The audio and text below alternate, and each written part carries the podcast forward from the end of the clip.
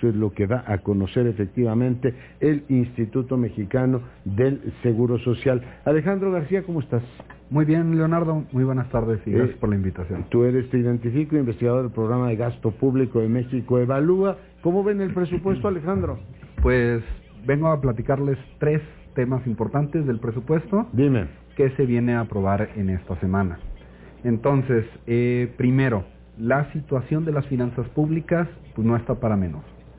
Primero, tenemos una situación de que el crecimiento económico es nulo.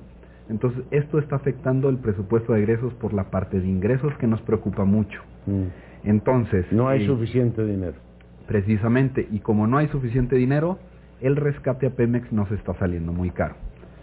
Nada más al tercer trimestre de 2019 ya teníamos transferido a Pemex, nuestra empresa productiva del Estado, más de 100 mil millones de pesos, Mm. cosa que no estaba presupuestada inicialmente en 2019. Para 2020 se está planeando invertirle un poco más a la empresa. Dos, estas inversiones que se están haciendo a Pemex nos están saliendo caras por una sencilla razón. Están distrayendo recursos de inversión de otros sectores prioritarios. Dígase agua, salud, infraestructura, carretera y otros. Entonces, el, el sector que está siendo más golpeado es el agua.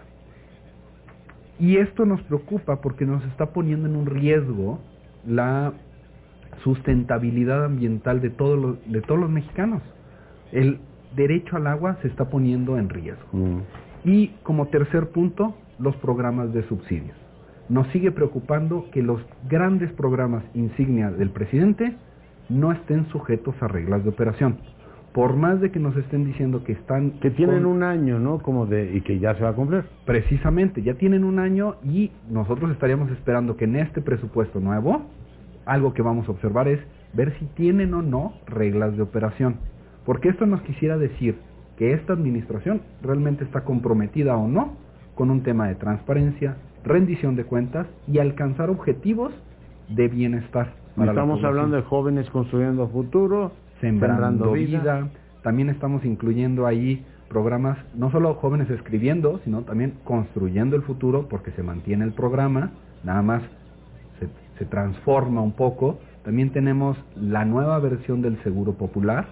O sea, tenemos Que se la van a votar hoy los senadores, ¿no? Precisamente. Entonces, si van a estar votando cosas, lo que nosotros estaríamos esperando es que en el presupuesto de egresos vengan sujetos a reglas de operación para que tengamos un mayor valor a cambio de nuestro dinero. Porque hay que recordar que nuestro dinero es el que está fondeando todos estos programas presupuestarios. ¿Y tú dirías que la caída en finanzas públicas es básicamente por la débil actividad económica? Hoy leí el informe de la CEPAL, no vamos a tener crecimiento en el per, es más, vamos a perder en el per cápita, puesto que la población crece más que el famoso 0.2%. Pe- Pero es por eso o seguimos teniendo problemas, digamos, operativos del SAT para recaudar. Pues bueno, por ahí vamos a tener dos vertientes muy fuertes. La, la parte de caída de ingresos presupuestarios, por tanto IVA e ISR, que son los principales impuestos que recauda el gobierno, Mm. vienen por esta caída en el crecimiento económico. Lo que nosotros estamos viendo es que el gobierno federal no está ayudando a un crecimiento económico con una política fiscal contracíclica. Esto quiere decir que no está empujando el gasto a la actividad económica. Y como no lo está haciendo, lo que nosotros estamos viendo y nos está preocupando es que para 2020 y para 2021 los fondos de ahorro que teníamos de la administración anterior se están agotando. Entonces, nos preocupa que el fondo de estabilización, que es el más importante, que, es- que tenía casi 300 mil millones de pesos, nada más en este año ya se utilizó o se planea utilizar la mitad. Entonces, para 2020, si no hay una política real del gobierno para empujar y hacer crecer la economía, lo que vamos a tener es que se van a agotar estos fondos. Pues tomo nota de tus preocupaciones y, bueno, por supuesto, es, es un tema muy relevante. ¿Cuándo tiene que estar aprobado el presupuesto?